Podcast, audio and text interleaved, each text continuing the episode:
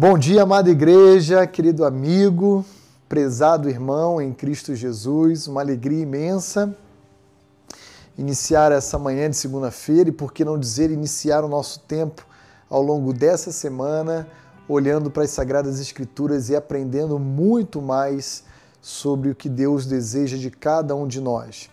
Essa semana eu quero é, compartilhar com vocês em breves, em breves reflexões, em pequenas porções da palavra de Deus, o tema o cristão e a política. E, e entenda que a minha intenção ao meditar ao longo dessa semana sobre esse foco, sobre essa perspectiva, tem a ver ah, com as eleições que se aproximam já agora, início do mês que vem de outubro, e também tem a ver com, de alguma forma, esclarecer ah, aqueles irmãos que possuem dúvidas, contribuir para o esclarecimento, ah, com o desejo de que você possa, no dia da eleição, fazer o seu exercício ah, de cidadão brasileiro consciente e de uma forma bem centrada.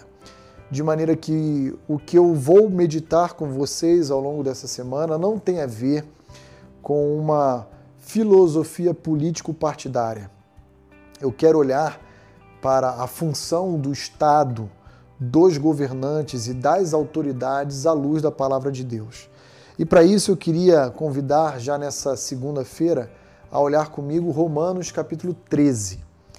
Apenas os versos iniciais, versos 1 a 5, que diz o seguinte: Todo homem esteja sujeito às autoridades superiores porque não há autoridade que não proceda de Deus.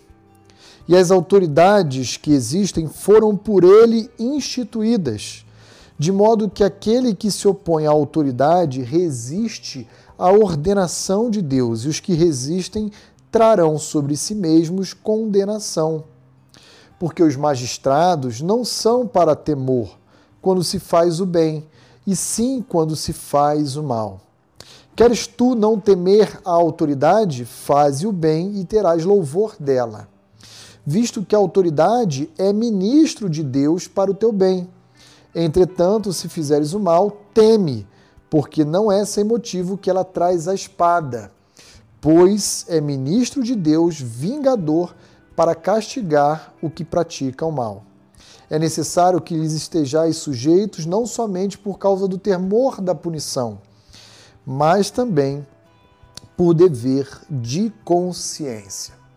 Ah, aqui nós encontramos, dentro do contexto em que Paulo escreve essa carta, ah, uma autoridade sobre todo o mundo antigo. Essa autoridade era o imperador romano, ah, imperador César Augusto, Tibério César, dentre tantos outros que seguiram aí a sucessão imperial o Império Romano estava longe de ser uma autoridade ou um Estado ah, responsável, imparcial, mas ainda a despeito de toda a injustiça, de todos os erros presentes no Estado romano, Paulo instrui a Igreja de Cristo, localizada em Roma, debaixo da supervisão do Espírito Santo, a todo cristão se submeter a essas autoridades. E aqui ele descreve para nós, de forma bem clara, um duplo objetivo das autoridades ou do Estado ah, sobre os homens. Primeiro deles, coibir o mal. Paulo vai dizer, ó, não é à toa que o Estado ou as autoridades trazem a espada para a punição coibir o mal. Essa é uma das funções que o Estado deve exercer.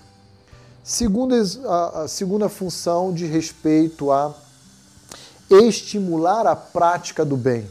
Se você ah, faz algo correto, você não tem o que temer.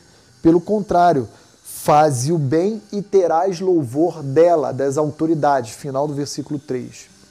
Então, o Estado ele tem basicamente duas funções. Em primeiro lugar, coibir a prática do mal. trazendo juízo, punição sobre os malfeitores. E, em segundo lugar, então, trazer ou estimular a prática do bem.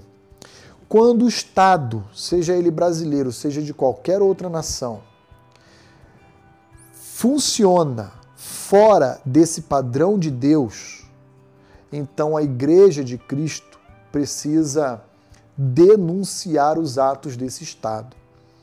Ou seja, se o Estado, ao invés de coibir o mal, estimular o mal, e ao invés de estimular o bem, praticar o que é mal, houver uma inversão, é papel do povo de Deus fazer aquilo que os profetas do Antigo Testamento, inclusive, fizeram ao longo do seu ministério: denunciar essa disfuncionalidade para o qual o Estado existe.